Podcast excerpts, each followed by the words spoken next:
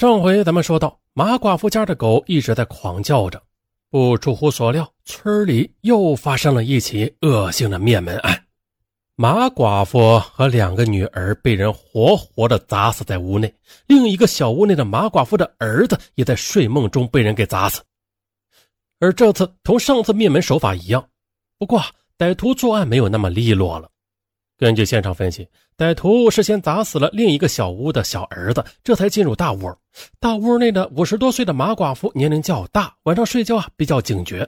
歹徒准备下手时，马寡妇惊醒，发现异常，大声呼救。歹徒听到有人呼救，这一时慌了，就对着马寡妇乱砸一通。而此时，马寡妇的两个年轻的女儿也都醒了，啊，见状便同歹徒发生了短暂的搏斗。那么这时啊。歹徒拿着凶器，三个女人都不是对手，最终的被活活的砸死。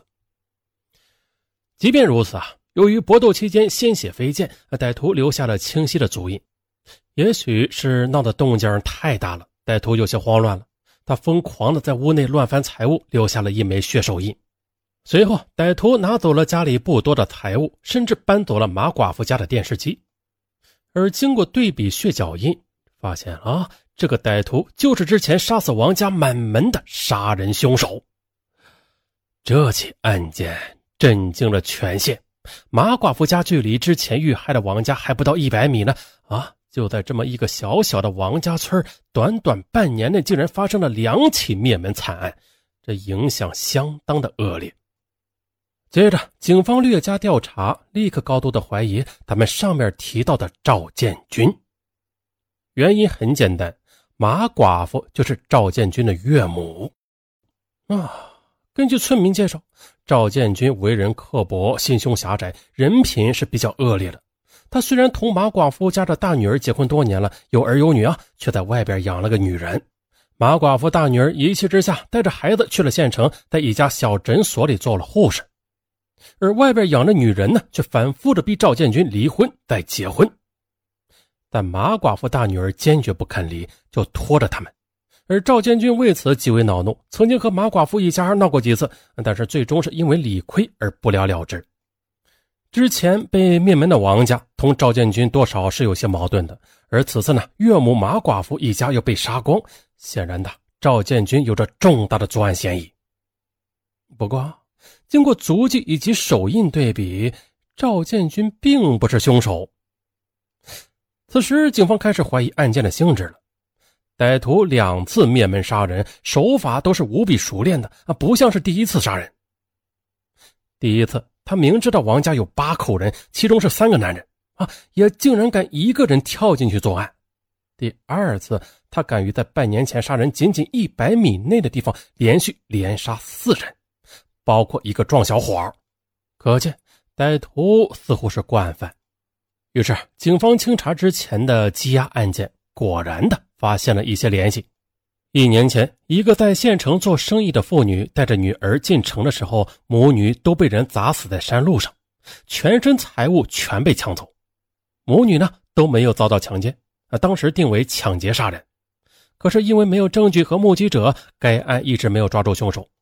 另外，县城开小店铺的陈大爷带着一笔钱返回乡下的时候，也被人活活的杀死在路上，钱被抢走。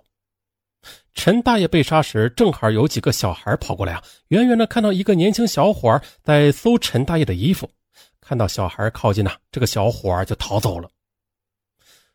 嗯，这几个小孩还曾经努力的回忆过，帮助警方画出模拟画像。嗯，可是啊。因为孩子比较小嘛，记忆不是很清楚。呃，都说这画像只有六七成像。呃，这两起案件都是拦路抢劫杀人啊，并非是王家马家这种入户杀人，所以啊，警方开始并没有并案。那现在看来啊，所有死者都是被用钝器猛砸头部而死的，那很有可能还是同一个人作案的。现在并案了。那这个模拟画像就有作用了。马家大女儿，也就是赵建军的妻子，没有遇害，她还在县城做护士啊。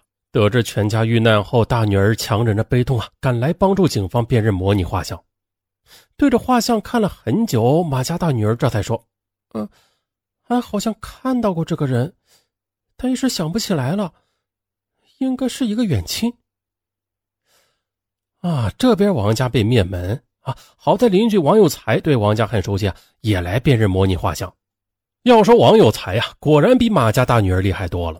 他看了半个多小时后，终于想起来一些东西。这个小子我确实见过，好像是王家小儿子的一个什么朋友，有时候也会来村里玩。好，有了这两条线索，那就好办了。同时呢，县城里边负责查赃物的民警接到举报，说有个叫做严勇的青年曾到县里询问一些电器店，看是否愿意收购电视机。而马寡妇在遇害后，他家的电视机就被搬走。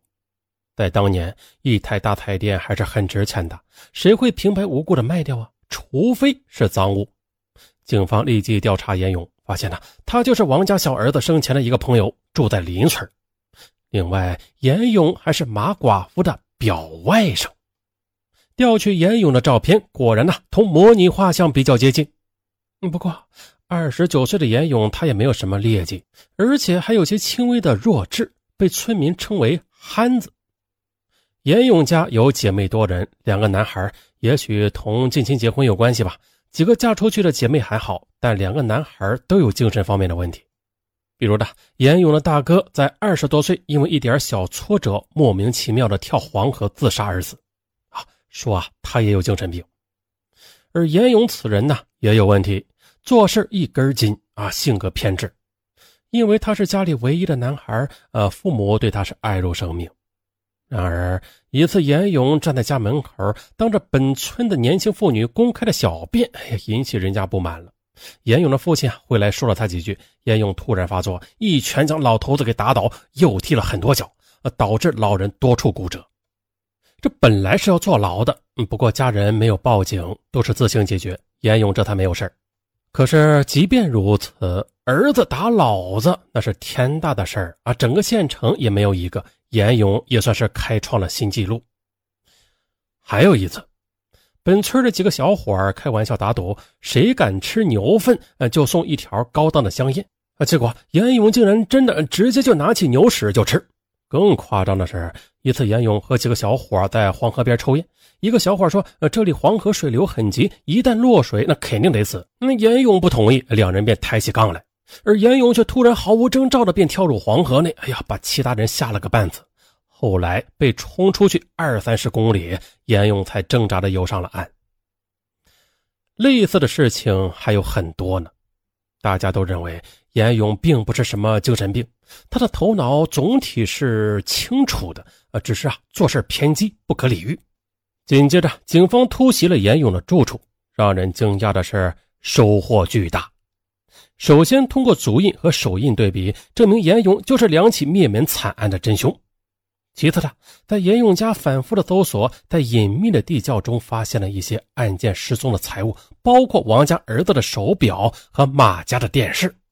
还有，通过对比，严勇的一把锄头同死者的伤口高度接近，由此警方彻底锁定这一系列血案就是严勇所为。那至于严勇为什么作案，他的说法就像是他跳黄河一样不可理喻。说，你为什么杀了马寡妇一家？你不是他的表外甥吗？嗯，不为什么。当时我已经杀了很多人了，杀他全家只是因为马寡妇骂过我。说，他骂你，你就杀了他全家？行，你说他为什么骂你？嗯，是有一次我和爸妈去他家里吃饭，趁他不注意，我将他家摆在桌上的半条招待客人的香烟给偷走了。马寡妇发现了后，她当着那么多客人面骂了我几句。我长这么大还没有人敢骂我呢，我当时就记仇了。本来吧，我也没想杀他全家的，就想是将他打死。但是他小儿子就睡在旁边的那个屋，我怕杀人的时候被他发现斗不过他，所以我就先将他杀了。随后我进屋的时候，发现他两个女儿也在，只能一起杀了。就因为骂了你一句，你杀人家四口人。是啊，谁让他骂我？你，那你为什么还杀王家？王家小儿子不是你的朋友吗？什么朋友？他就是看我憨，想让我跟着他逗着我玩，而我杀他是为了抢劫的。当时我抢劫已经杀了三个人了，听说他家里很有钱，自己还刚买了一块香港手表，值个几千块钱。我当时就想去抢劫他家的，不过他家里有兄弟两个，那个老头子也不太好惹，我就干脆的将所有人都杀掉再抢，反正他们都睡着了，杀起来也不费事那你为什么连两个小孩子都杀？怕他们哭呀？一哭邻居就发现了，而且这两个小孩也都见过我，说不定会认出我。再就是在我眼里，他们同小猫小狗没什么不同，杀了就杀了。那之前杀死那对母女，还有那个老汉，都是为了钱。对呀，我不想种地，又不会打工，那想要搞钱就只能抢了。我二十九岁还没有娶媳妇呢，没钱谁会嫁给我呀？我只能多抢一点钱。如果你们不拦着我的话，我确实，我还会杀更多人，就是为了早点娶到媳妇。嗯，我也不想多说你什么了。我问你，你现在要枪毙了，你后悔吗？后悔？后悔什么呀？一条命换十五条命，我还赚了呢。你，哼！确实的，等待严勇的肯定是一颗子弹。不过，该案还是有一些让人迷惑不解的地方的。严勇虽然头脑有些问题，但明明可以在路上抢劫杀人。那他为什么要冒险入室呢？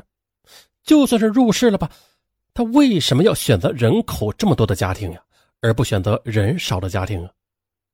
况且，事实证明，严勇入室并没有抢劫到什么东西，还不如拦路抢劫收获的多。由此，坊间传说严勇其实是被人收买的。他本来只是拦路抢劫啊，却被某人发现啊，以后借机要挟他去杀死自己的仇家。不过。以上都是谣传而已，真相到底是什么，我们是不会知道了。好，本案到此结束。